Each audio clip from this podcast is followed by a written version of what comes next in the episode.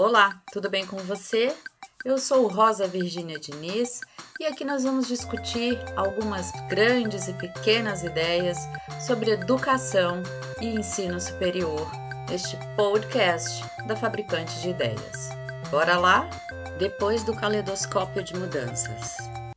O fato da pandemia e isolamento haver nos tomado de assalto gerou a necessidade da incorporação dos processos online em todos os setores, inclusive o educacional, e deixou escancarada a inadequação das aulas totalmente expositivas em qualquer formato de ensino, demandando a apropriação e o uso de metodologias mais ativas. Mesmo reconhecendo esse panorama, tais necessidades e mudanças decorrentes não foram suficientes para garantir uma boa qualidade de experiência pedagógica para os estudantes e docentes. E se de algum modo os usuários foram se adequando ao ambiente virtual, para alguns deles persistiu uma relação hostil com as plataformas, até pelo excesso que se deu de apresentações e conferências virtuais.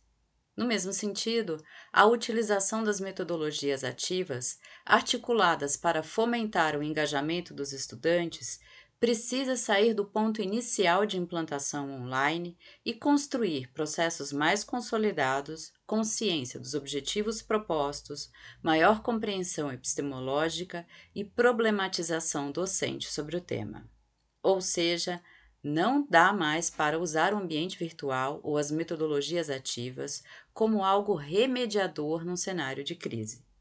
É preciso incorporar a ampliação de tempos e espaços pedagógicos e reconhecer que não há mais fronteiras, absorver a expansão da presencialidade, aprofundar na concepção de educação híbrida, transformar todo esse caleidoscópio de mudanças em ação estratégica.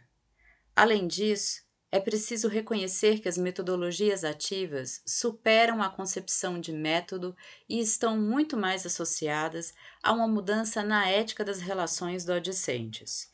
Com interações menos autoritárias e centralizadas da parte docente, mas também uma postura discente que converge com o compromisso com a aprendizagem e construção de autonomia intelectual. Nada disso é fácil, evidente.